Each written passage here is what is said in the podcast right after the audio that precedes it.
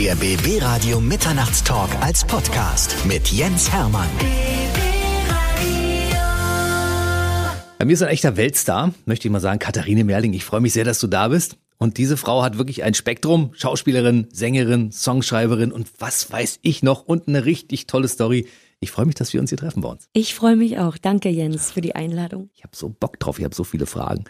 Ich muss vorneweg natürlich mal fragen, dein Geburtsdatum ist ein Geheimnis. Wir sagen jetzt mal nicht das Jahr, aber es gibt jemand, der über dich einen Wikipedia-Eintrag geschrieben hat. Und da stehen zwei Geburtsjahre drin. Genau. Ja? ja. Und keins davon stimmt, weil du wahrscheinlich viel jünger bist, als da steht. Ne? Ich, du, ich hab's nicht so mit Zahlen. Also der steht 74 oder 75. Man kann sich das aussuchen.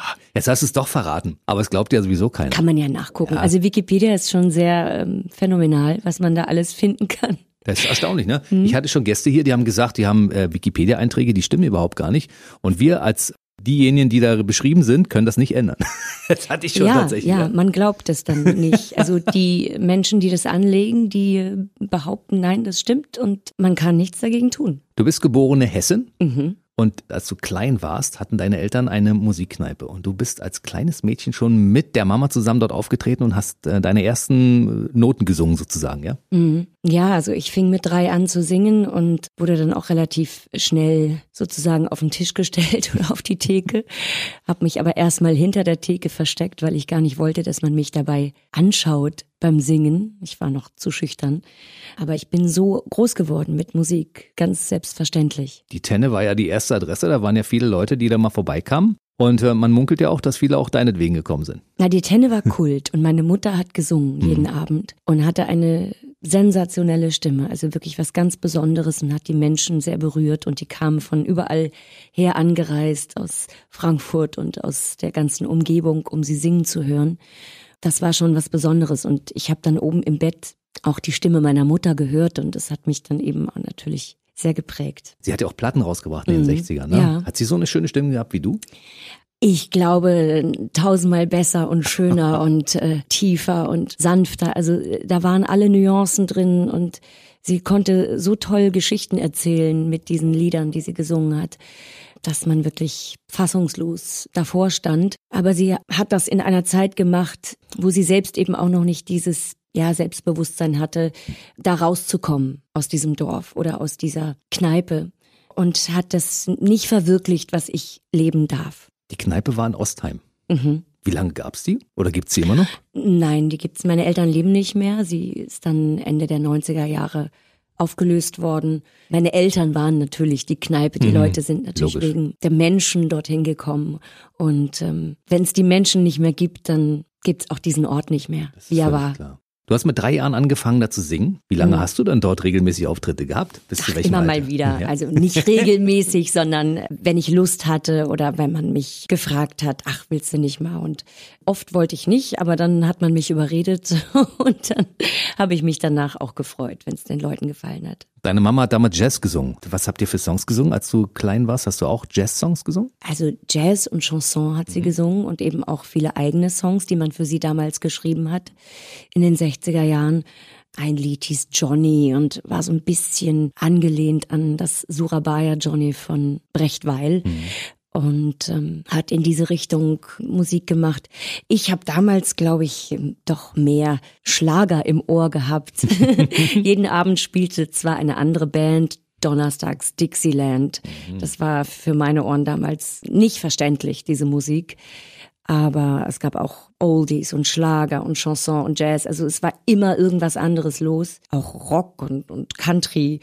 Aber ich glaube, mein erstes Lied war Heidi und dann habe ich auch Feuer gesungen von Irene Shear. Kann ich mich erinnern. Hm? Kannst du das noch? Feuer brennt nicht nur im Kamin. Feuer brennt auch heiß in mir drin. ich finde das so schön, dass man dich anknipsen kann. Du kannst sofort singen. Jukebox. Nein, aber nicht alles.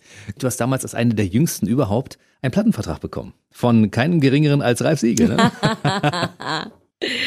ja, ja, da war ich 13 und ähm, meine Eltern hatten damals ein, eine Kassette von mir. Ich hatte ein Lied aufgenommen von Whitney Houston und das haben sie zu Ralf Siegel geschickt und da hat er sich gemeldet und mir einen Vertrag angeboten. So kam das. Und du hast natürlich sofort gesagt, na logisch, ich habe da schon immer eine Karriere als Musikerin geplant. Nee, nee, ich war sehr skeptisch, weil ich damals sehr auf Soul Music und R&B stand und damals schon irgendwie Englisch gesungen habe, ohne es überhaupt zu können.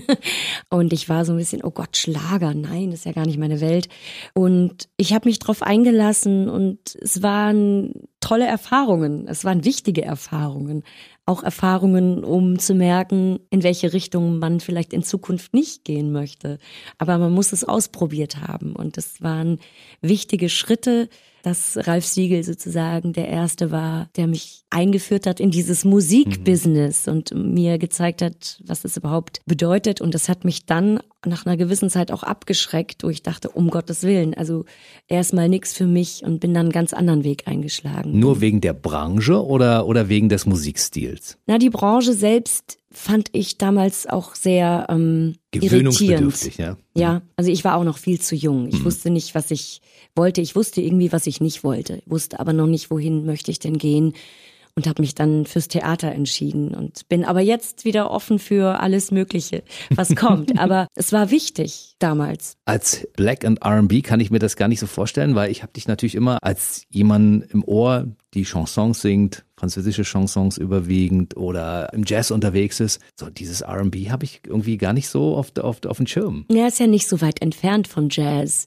Es ist ja alles eine Familie und mhm. kommt immer darauf an, wie man es interpretiert und welche Beats und welche Arrangements man benutzt. Also du könntest schon mal mit Joy Dinalani zusammen irgendeinen Song singen und es würde auch gut passen. Ne? Also ich würde es gerne.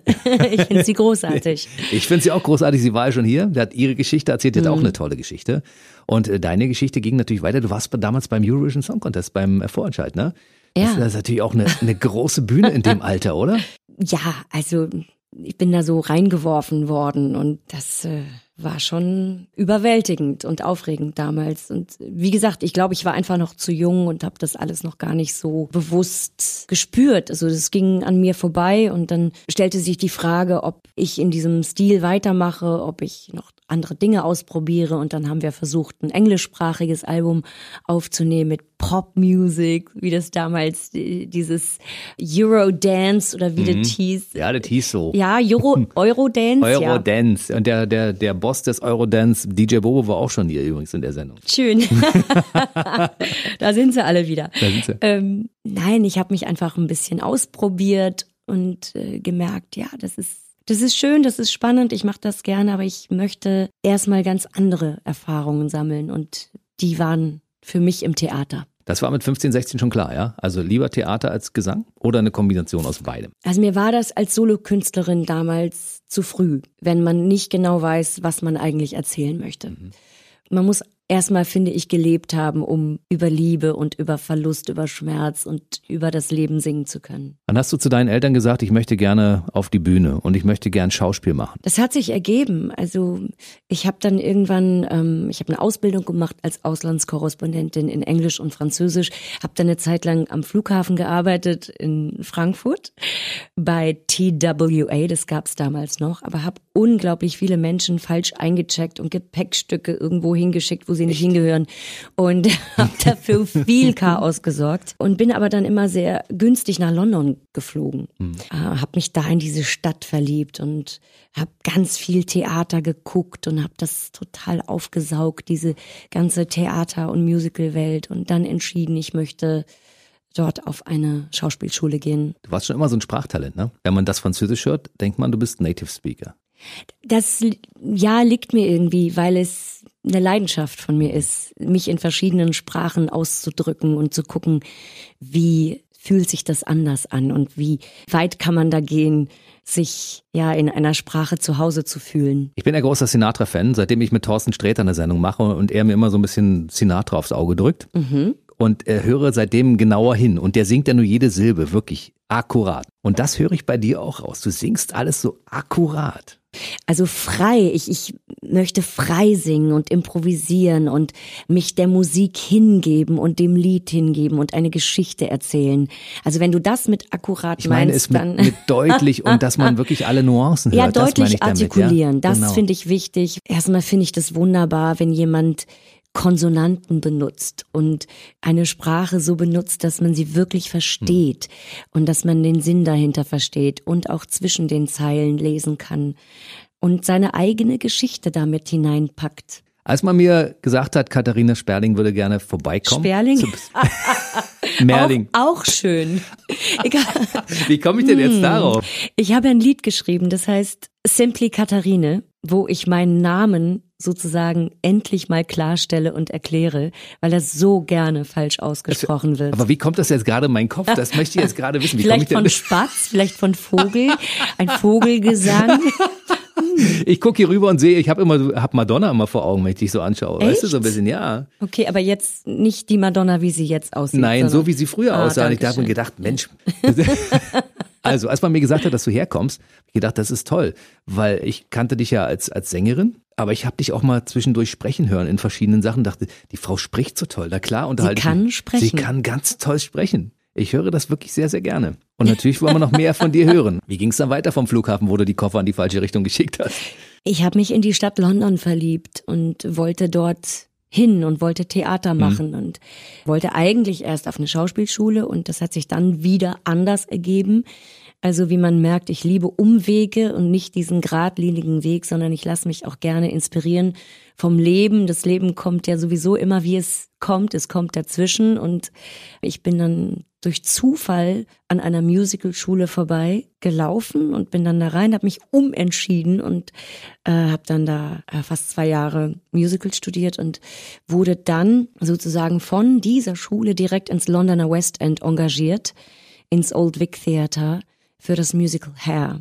Und da haben viele Menschen Audition gemacht, also Tausende so von der ganzen Welt. Und ich wurde tatsächlich genommen als die einzige Deutsche, die damals im Londoner West End gespielt hat. Und das war natürlich eine irre Erfahrung. Das war mein erster Job, mein Theaterdebüt gleich in London und mit so einer unglaublichen Cast und mit diesem Thema der 60er Jahre, der Befreiung und der freien Liebe. Also es war ein, ein Fest. Wo hast du damals in London gelebt? London ist ja eine teure Stadt. Weißt ja nicht, ob du vorher im Lotto gewonnen hast und bist darüber mit einem Koffer voller Geld. Nein. Wie war das Äh, damals? Schön wär's. Nein, ich habe in einem Schuhkarton gelebt, wie viele, die Mhm. kein Geld haben und da anfangen und sich da irgendwie durchschlagen. Es war ein ganz kleines Mini-Mini-Zimmer und dann bin ich mit zwei Studentinnen nach Leighton gezogen, etwas außerhalb von London. Wir haben uns dann Haus geteilt, ein kleines Mini-Haus und dann bin ich gefühlt zehnmal umgezogen und äh, habe so auch London aus verschiedenen Ecken und äh, Plätzen kennengelernt. Das ist toll. Wenn man mit dir durch London marschiert, dann kannst du uns Ecken zeigen, die wir ja gar nicht kennen, weil du sie kennst in der Zeit, als du da gelebt hast, kennengelernt hast. Ne? Und ich laufe gerne zu Fuß. Das heißt also, viele Freunde, die schon mit mir dort waren, haben sich Blasen gelaufen, weil ich musste ganz viel zeigen. Aber ich bin jetzt gar nicht mehr so oft in London. Aber es sind noch ein paar Jahre vergangen, bis du nach Berlin umgezogen bist. Ja, ja. Wo hast du da gelebt? Warst du da weiterhin in London? Ich vermute mal, du hast noch zwischendurch mal was anderes probiert, ne? Also ich war zwischendurch immer wieder in meinem hessischen Dorf und habe dann da in der Kneipe ausgeholfen und war in Paris, habe ein paar Monate in Paris gelebt. Als ich Edith Piaf für mich entdeckte, war ich so fasziniert und magisch angezogen von Paris, dass ich da eine Zeit lang leben musste und habe mich sehr intensiv mit dem französischen Chanson beschäftigt, habe dort auch gearbeitet in einer Kneipe, um irgendwie ja mein Geld zu verdienen. Dann war ich in New York auf der Lee Strasberg Schule und habe dort ein paar Semester studiert und bin in diese Stadt eingetaucht und das ist für mich auch so eine zweite Heimat geworden, New York. Hab da in Jazzclubs gesungen und hatte tatsächlich 2018 mein New York Debüt, mein Konzertdebüt. In einem Pub. Ja, das nennt sich Pub, das nennt sich Joe's Pub, ist aber ein wirklich äh, ganz exklusiver Club. Ein bisschen vergleichbar wie die Bar jeder Vernunft hier in Berlin. Ein, ein ganz großartiges Flair und Ambiente, wo viele tolle Künstler auftreten. Adele ist da mal aufgetreten oder Ute Lemper tritt da regelmäßig auf. Also das ist ein Pub in dem Sinne, dass es ein kleines Theater ist. Eine Top-Adresse in New York. Mhm. Du bist jetzt mittlerweile, wir haben uns ja vorhin unterhalten, du hast gesagt, du bist jetzt Berlinerin, weil du ja schon seit 20 Jahren hier lebst. Absolut. Ne? Ja, aber eigentlich bist du ja Weltenbürgerin, könnte man das so sagen? Ja. Weil du kommst irgendwo hin und fühlst dich sofort zu Hause, ach, hier kann man was machen, gut, hier kann man wohnen, da kann man auftreten. Nicht überall. Also New York ist gefühlt wirklich Heimat geworden, weil ich da auch so tolle Menschen kenne, die mittlerweile Familie sind. Hm. Paris fühle ich mich einfach so wohl, weil es auch irgendwie ein Stück, ein Stück meiner Seele wohnt in Paris durch dieses Chanson und durch Edith Piaf. Und Berlin ist mein Zuhause geworden. Alexander Oetker war vor ein paar Tagen hier. Alexander Oetker ist Bestsellerautor und schreibt über französische Kommissare, obwohl er ein, ein Brandenburger ist. Mhm. Ja. Kommt aus Berlin-Wandlitz. Ganz toller Typ und war viele Jahre Korrespondent für einen großen deutschen Fernsehsender und zwar Frankreich-Korrespondent und der beschreibt immer dieses Land Frankreich als besonderes Phänomen, als eine Sache, die man nicht erklären kann. Ja, wobei ich finde, dass Paris sich auch sehr verändert hat. Klar, es gibt dieses romantische Klischee, aber trotzdem hat Paris immer noch diese Zauberarchitektur. Es ist ja wie ein Open-Air-Museum. Man Absolut. geht durch Paris und sieht diese Schönheit und, und fasst es nicht und kommt zurück nach Berlin und denkt sich, wow.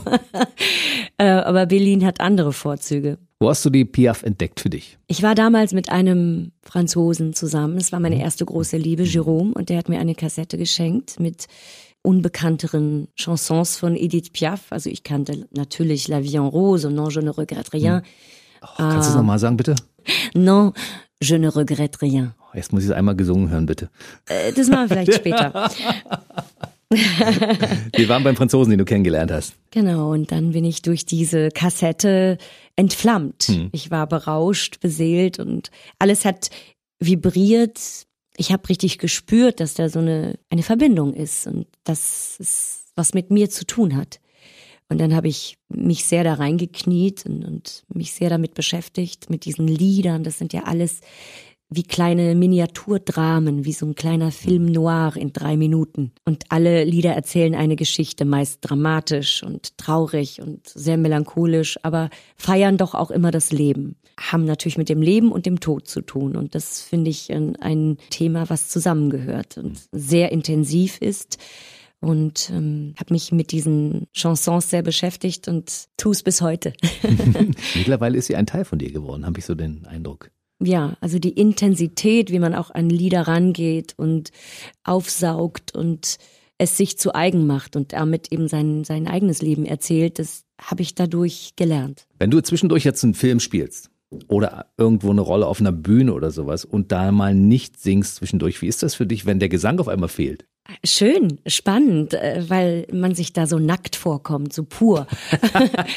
ich mag das sehr gerne, muss ich sagen. Aber ich liebe auch die Kombination, wenn man eine Rolle spielt, auch gerade in einem Musiktheaterstück hm. und dann eintaucht in die Musik, dann ist das, ähm, wird das verdreifacht, die Emotion und ähm, das Thema, um das es geht, weil es nochmal vertieft wird durch die Musik. Ich muss dich mal was fragen, weil ich habe etwas entdeckt an mir. Ich saß in Berlin im Theater des Westens und habe Les Miserables geguckt. Mhm. Das ist aber schon eine Weile her. Das ist ne? schon ein bisschen ja. her. Ich saß in der ersten Reihe. Ich hatte einen guten Platz. Ich saß direkt hinter dem Dirigenten. Und zwischendurch liefen mir die Tränen. Ich konnte es nicht kontrollieren. Es war fürchterlich schön, ja. weißt du, in einem. Und die Frage ist, ist das auch so, dass die Musik dich manchmal so greift und du das gar nicht erklären kannst, was da gerade passiert? Ja, das passiert und das ist wunderschön, ist aber auch gefährlich, weil man wirklich zu sich zurückkommen muss eigentlich, also zurück auf die Erde, weil es geht ja nicht darum, dass man selber so wahnsinnig berührt ist, sondern man möchte das mit dem Publikum teilen und diese, diese Geschichten teilen und die Energie. Es ist ein wahnsinnig intensiver Energieaustausch, auch gerade wenn man mit einem Orchester auf der Bühne steht und diese Wucht von hinten kommt und man eintaucht ins Lied, wenn man selber dann so ergriffen ist davon, dann kann man das auch leicht verlieren. Und ähm, ich lasse mich sehr gerne hineinfallen in so eine Emotion, versuche aber immer wieder zurückzukommen. Katharine Merling mit Orchester finde ich sowieso großartig. Du spielst ja öfter mal mit unseren Brandenburgern zusammen. Brandenburger Sinfonieorchester, Babelsberger Filmorchester. Ja, und die sind ja, toll. Die sind toll, ne? Ja, ja. Ich habe mit dem Babelsberger Filmorchester auch eine Platte aufgenommen, meine Single, die ich geschrieben und produziert habe und die spielen so wunderschön darauf. Straßen von Berlin. Mhm. Ich liebe dieses Lied. Es ist unfassbar. Oh, schön, das hm? freut mich. Und ich liebe auch dieses Video. Das ist auch toll. Starbesetzung, ne? Ja, Starbesetzung mit Yannick Schümann. Oh mein Gott. Du hast in diesem Video geküsst. Ja. Und ich sah so unglaublich viele Emotionen. Ich dachte, das kann nicht gespielt sein. Die waren auch echt. Das sieht man. Also wenn man sich das anguckt, Leute, wenn ihr Emotionen erkennen könnt, dann schaut euch dieses Video an. Ungefähr in der Mitte ist Ich es so. küsse ja auch meinen Mann und ja, das war schön. Und in Berlin gedreht. Ja. Also es war ganz toll. Die Idee Naja, dahinter ist auch toll. Es geht um die Einsamkeit und sich nicht festlegen wollen und diese Möglichkeiten, diese unendlich vielen Möglichkeiten, die Berlin bietet und die diese digitale Welt bietet. Wisch, wisch, wisch, nach rechts, nach links, die No-Gos nach links, Optionen nach rechts, whatever. Dieses Unverbindliche und dass sich so viele Menschen nach etwas Echtem sehnen, das bleibt. Und gerade auch in dieser Pandemie. Also Einsamkeit ist ein Thema, was mich sehr beschäftigt und womit ich mich auch in meinen Texten sehr auseinandersetze. Ich bin jemand, der sehr haptisch arbeitet. Ich mag LPs zum Anfassen. Ja, bitte. Ja, ich mag CDs zum Anfassen, Ja, ich mag Bücher. Booklets, Ja, mhm. genau. Ich, ich mag äh, alles, was man anfassen kann. Ja. Das ist für mich eine ganz wichtige Geschichte. Spüren, das, das hat was mit, Genau. mit, ja, mit den Sinnen, mit der Sinnlichkeit zu tun. Und es ist etwas, das bleibt.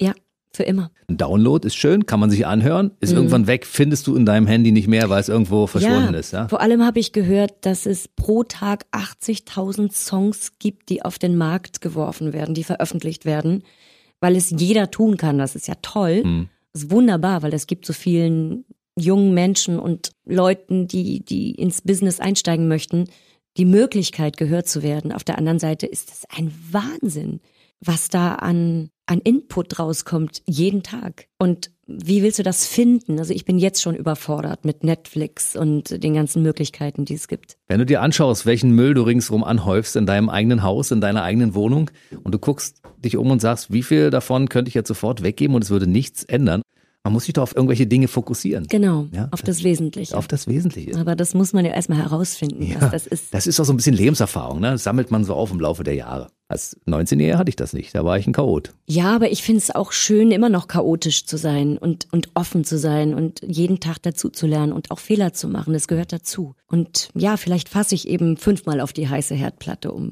herauszufinden, dass sie heiß ist. Aber irgendwie habe ich das Gefühl, ich, ich möchte auch weiterhin eine gewisse Naivität bewahren und auf, vor allem eine Neugierde auf, auf Menschen und, und Dinge und Musik und Kultur. Sollte so sein. Wenn man rückblickend auf dein Leben schaut bis hierher, muss ich sagen, toll, du hast in verschiedenen Städten dieser Welt gelebt, du hast tolle Rollen gespielt. Gibt es irgendeinen Punkt in der Biografie, wo du sagst, den hätte ich gerne ausgespart und hätte da was anderes gemacht an der Stelle? Oder ist alles so gelaufen, wie es sollte? Nein, es ist bestimmt nicht so gelaufen. Also nicht geradlinig, so wie man sich das vielleicht vorstellt. Also ich habe halt viel ausprobiert und da ist vielleicht auch vieles dabei, was nicht besonders äh, dolle war. Aber ähm, mir geht's ja immer um den Inhalt und, und um den zu finden, muss man eben diverse Dinge ausprobiert haben. Ich arbeite zurzeit auch an verschiedenen CD-Projekten und mein, sagen wir mal, vielleicht, wenn man es als Problem bezeichnen möchte, was ich ja eigentlich nicht tue, weil ich empfinde das ja als Bereicherung, wenn man so viele verschiedene Stile auch ähm, ausprobiert. Dann ist es das, dass man sich vielleicht nicht auf eine bestimmte Sache fokussiert und sagt, ich schreibe jetzt nur noch deutsche Songs und deutsche Popmusik, aber dafür liebe ich zu sehr Jazz, Blues, Country, Französisch, Spanisch, verschiedenste Sprachen und äh, verschiedenste Musikstile, um mich darauf festlegen zu wollen. Das ist bei dir genauso wie bei mir als Radiomann. Ich habe so viele Facetten. Ich kann eine Sendung im Studio machen, ich kann mit jemandem ein Interview führen, ich kann auf eine Bühne rausgehen, Ja. moderieren, ich kann Musik spielen. Es ist ja alles dabei. Zwischendurch immer mal ein Festival. Es ist wirklich ein, eine riesen Bandbreite und ich möchte das auch nicht aufgeben. Und bei dir in der Musik ist es also ähnlich. Nein, solange man das mit Liebe und Leidenschaft macht und auch wirklich etwas zu erzählen hat und erzählen möchte, dann ist die Ausdrucksweise eigentlich egal. Wie ist es bei dir? Du hast ja noch schon alle möglichen Hauptrollen gespielt. Die Polly hast du gespielt, Evita Perron hast du gespielt. Wenn jetzt jemand sagt, das und das wäre noch zu spielen für dich, sagst du, habe ich schon mal gemacht oder nee, habe ich Lust drauf? Es kommt auf das Angebot an. Also ich würde wahnsinnig gerne Frauenrollen spielen im, im, im klassischen Theater oder von Tennessee Williams zum Beispiel. Da gibt es wundervolle Rollen. Also ich bin da sehr offen und freue mich auf das, was da kommt. Es gibt auch tolle Projekte noch an der komischen Oper, die hoffentlich, wenn es die Pandemie zulässt, sich realisieren lassen. Ich hoffe das sehr, dass das alles wieder jetzt demnächst mal wieder normale Form annimmt. Ja. Also ich spiele ja gerade im Tippi meine Hommage an Judy Garland und das Great American Songbook und ich freue mich über jeden, über jede, die kommt, die, hm. die dort sitzen und ähm, sich auf diese Prozedur einlassen, ins Theater zu kommen. Es ist ja nicht mehr so einfach und hm. nicht mehr so unkompliziert. Ähm, man muss das wirklich wollen. Und ähm, das hat sich ganz schön verändert, dass man nicht mehr spontan sagt, ah, komm, wir gehen ins Theater. Nee, wir brauchen einen Test. Okay. Es ist alles. Ähm, es ist schwierig. anders. Ich glaube, wenn wir in ein paar Jahren zurückschauen, dann werden wir das wieder zu schätzen wissen, was wir mal hatten vor der Pandemie. Dass man dieses Überangebot in Berlin auch konsumieren kann. Man konnte jeden Tag woanders hingehen, ja. hatte jeden Tag Spaß, Unterhaltung, wenn man das wollte. Man konnte auch zu Hause bleiben. Also das bietet Berlin ja, ne? Also Berlin bietet alles. Also ich liebe die Vielfalt an Theater in Berlin. Es ist, ist großartig. Es ist eigentlich zu vergleichen mit London und New York. Auch was die Qualität betrifft. Und das ähm, macht Berlin aus. Deswegen muss die Kultur weiterhin gefördert werden, so gut wie es geht. Hast du deshalb auch Berlin als deinen Wohnort gewählt, weil hier diese Vielfalt an Möglichkeiten vorhanden ist, an denen du spielen kannst? Es ist das Tippi im Kanzleramt, es ist die komische Oper, es gibt das Theater des Westens. Es gibt sehr, sehr viele Bühnen, die für dich was, etwas bereithalten. Ja, es kommt ja immer auf die Projekte an und, und auf die Menschen, auf das Team und was man machen möchte. Aber die Locations sind einfach großartig. Etwas wie die Bar jeder Vernunft zum Beispiel, dieses hm. alte Spiegelzelt. Das ist atmosphärisch so besonders und so einzigartig. Und da Du hast dein Hündchen mitgebracht heute. ja, sie meldet sich gerade. Dann stell sie doch mal kurz vor, wenn wir gerade schon das Bellen gehört haben. Das ist die Greta. Sie wird ungeduldig jetzt gerade. Nein, aber das ist doch ähm, fantastisch, was es in der komischen Oper, auch durch Barry Kosky gibt's diese Renaissance der Operette, der Jazz-Operette der 30er, der 20er, 30er Jahre. Das ist doch unglaublich. Ähm, dadurch spielt jetzt ganz Deutschland wieder Operetten, aber auf eine andere Art und Weise, als man das in den 50er Jahren gemacht hat. Man holt einfach wieder diesen, diesen Witz, den Dreck und den Jazz heraus und ähm, feiert das Leben. Haben diese kleinen Theater, Bar jeder Vernunft oder Tippi am Kanzleramt, haben die so einen besonderen Spirit? Kannst du das erklären, wenn die Leute dichter dran sind und nicht so viele drin ist? Ist das ein Unterschied zu einer großen Location? Man kriegt einfach die äh, ganze Energie mit, man kriegt die Mimik mit und alle kleinen Nuancen und jede kleine Ironie und das liebe ich sehr, wenn man so nah dran ist an den Menschen, wenn man die wirklich mitbekommt, wenn man die Energie spürt und auch in die Augen schauen kann. Ich finde das was ganz Wichtiges und Besonderes. Ich habe eine Frage zu einem Gesangswettbewerb. Du hast damals in einem Gesangswettbewerb, glaube so sieben, acht Jahre ist das her, hast du mal einen zweiten Platz belegt. Und dann hat sich das entwickelt, dass du die Präsidentin wurdest und auch die Moderatorin der Veranstaltung. Wie hat sich denn das damals zugetragen? Ja, ich wurde gefragt und habe das wahnsinnig gerne gemacht. Ich habe die äh, jungen Leute da begleitet und denen Feedback gegeben und ähm, Tipps gegeben und die auch ein bisschen gecoacht und fand das großartig. Also das hat mir sehr, sehr viel Freude bereitet. Und dann habe ich die große Gala der Preisträger im Friedrichstadtpalast moderieren dürfen und äh, durfte die ansagen und habe mich total gefreut, wie gut die da angekommen sind. Das, das tat gut, das zu sehen, die, auch die Entwicklung, wie die sich da vom ersten Jurytag, äh, vom ersten Wettbewerbstag entwickelt haben zur großen Preisträgergala. Und wie war das für dich als Moderatorin? Das ist schon noch mal ein bisschen was anderes. Es ist fast wie ein anderer Job, aber äh, ich moderiere ja auch in meinen Shows und in meinen Programmen und schreibe das auch alles selber, die Moderation und die Geschichten. Meine Erfahrung hat mir da natürlich geholfen und auch die Lockerheit mit dem Publikum und auch spontan impulsiv auf Menschen einzugehen und auf das, was gerade passiert. Aber auch Schauspielen vor der Kamera ist ja auch nochmal was ganz anderes. Es es hat ja gar nicht so viel mit, mit der Bühne zu tun. Es ist ja nochmal wie ein anderer Beruf. Eigentlich hättest du auch eine Kollegin von mir werden können. Ich glaube, da gehört noch ein bisschen mehr dazu. Würdest du dir das nicht zutrauen? Hattest du schon mal irgendwann den Gedanken, ja, ach, ich mache mal Radio zwischendurch? Ich liebe Radio und ich finde es beruhigend, Radio zu hören im Auto und auch zu Hause. Aber das sollte man können, glaube ich. Also ich hätte Lust, vielleicht mal eine Sendung zu gestalten mit Lieblingsliedern und mit Geschichten dazu. Siehst du, das halten wir einfach mal fest, den Gedanken. Genau. Wer weiß, was daraus entsteht. Ich möchte noch ein bisschen mit dir über deine Filme reden. Du hast ja wirklich an schönen Plätzen dieser Welt gedreht mit interessanten Menschen, mit Dieter Hallervorden. Da beneidet dich ja jeder darum, dass du mit Dieter Hallervorden gedreht hast, weil großartiger Typ, ne? Wohnt ja, ja gleich quasi um die Ecke. Das ist irre, ja, das ist ein Phänomen. Also ich finde ihn ja auch bewundernswert, wie er das mit seinen Theatern handelt, ja, mhm. mit dem Schlossparktheater und den Wühlmäusen und dass er da so, ja, mit Leidenschaft dabei ist, auch das Berliner Publikum mit seinen Theatern zu beglücken also das, und, und auch Künstler zu unterstützen. Der ist schon ein Phänomen, dieser Mann. Du hast doch noch andere berühmte Menschen kennengelernt. Sind die jetzt alle noch in der Kurzwahl an deinem Telefon zu finden? Ach, ein paar, ja. Man hat gute Kontakte.